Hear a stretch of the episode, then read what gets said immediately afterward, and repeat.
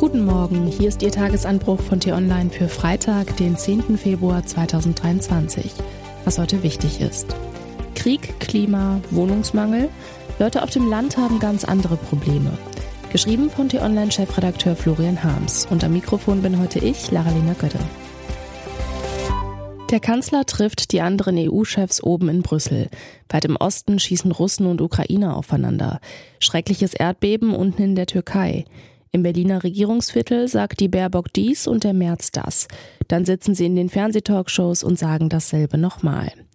Vielleicht schauen sie sich das an und kratzen sich am Kopf, knipsen den Fernseher aus und treten vors Haus, Luft schnappen, schauen in die Dunkelheit, sehen die Sterne funkeln und hören das Käuzchen rufen. Schön.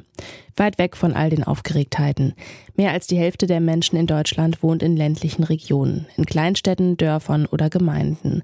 Warum spielen die Probleme der Leute auf dem Land dann in den täglichen Debatten allenfalls eine Nebenrolle? Falls Sie auf dem Land oder in einer Kleinstadt leben, fragen Sie sich das vielleicht auch. Sie stehen immer noch vor dem Haus, atmen tief durch, ah, die gute Luft, und kehren dann zurück ins Wohnzimmer, wo über die Mattscheibe immer noch der Lanz, die Illner oder die Maischberger flimmern und die Politiker über Themen reden, die die Welt bewegen. Natürlich geht es auch um die Inflation, die betrifft uns ja alle, aber schon schwenken sie um auf den Wohnungsmangel in Großstädten.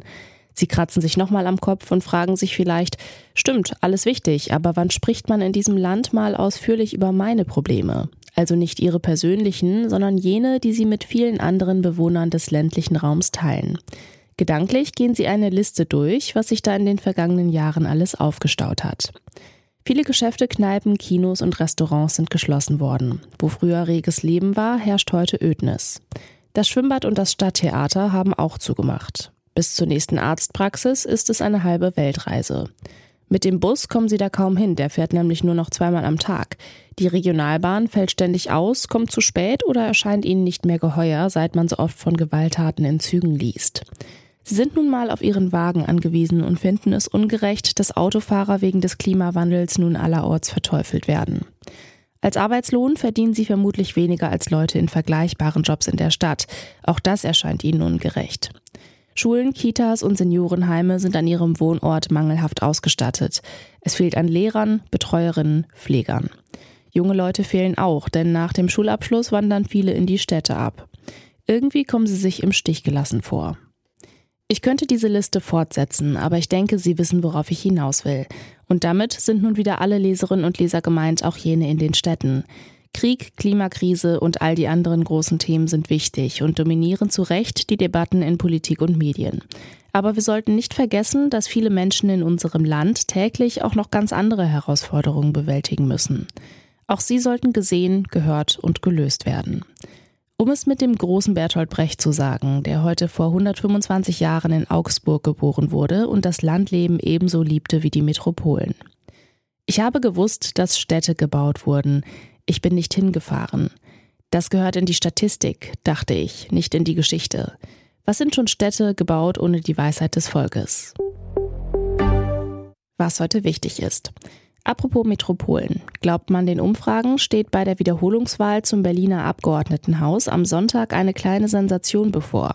Zum ersten Mal in diesem Jahrhundert könnte sich in der vermeintlich linken Hauptstadt die CDU zur stärksten Kraft aufschwingen. Bei 25 bis 26 Prozent sehen die Demoskopen die Christdemokraten. Dahinter folgen die SPD mit 19 Prozent und die Grünen mit 18 Prozent.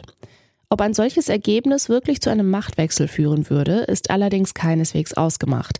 Besonders wenn das aktuelle rot-grün-rote Dreierbündnis unter Führung von Franziska Giffey von der SPD doch auf eine knappe Mehrheit kommt. Allerdings wirkt das Koalitionsklima nicht gerade harmonisch. Sogar von Schwarz-Grün wird schon geraunt. Schon fast 20.000 Todesopfer wurden bis gestern Abend gemeldet. Die Hoffnung schwindet, in den Erdbebengebieten in der Türkei und in Syrien noch Überlebende zu finden. Unter den Trümmern werden noch zahllose weitere Opfer vermutet. Fachleuten zufolge könnte die Zahl der Toten auf bis zu 67.000 steigen. Gleichzeitig gestaltet sich die Arbeit der Rettungskräfte besonders im Nordwesten Syriens schwierig. Der Grenzübergang Bab al-Hawa ist der letzte von einst vier Passagen, über die Hilfen auch in jene Teile Syriens gelangen können, die von Rebellen kontrolliert werden. Nicht umsonst forderte UN-Generalsekretär Antonio Guterres gestern die Öffnung weiterer Zugänge aus der Türkei. Die Bundesregierung hat angekündigt, die humanitäre Hilfe um 26 Millionen Euro aufzustocken.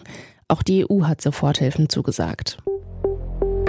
Die deutsche Wirtschaft war noch nie so abhängig von China wie jetzt. Deutschland importiert viel mehr Waren, als es exportiert. Experten warnen, wir liefern uns sehenden Auges einer totalitären Diktatur aus und werden irgendwann nach deren Pfeife tanzen müssen.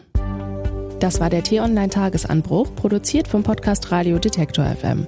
In unserer Wochenendausgabe sprechen wir über die Wiederholungswahl in Berlin und die Frage, ob das Ergebnis jetzt gleich viel wert ist.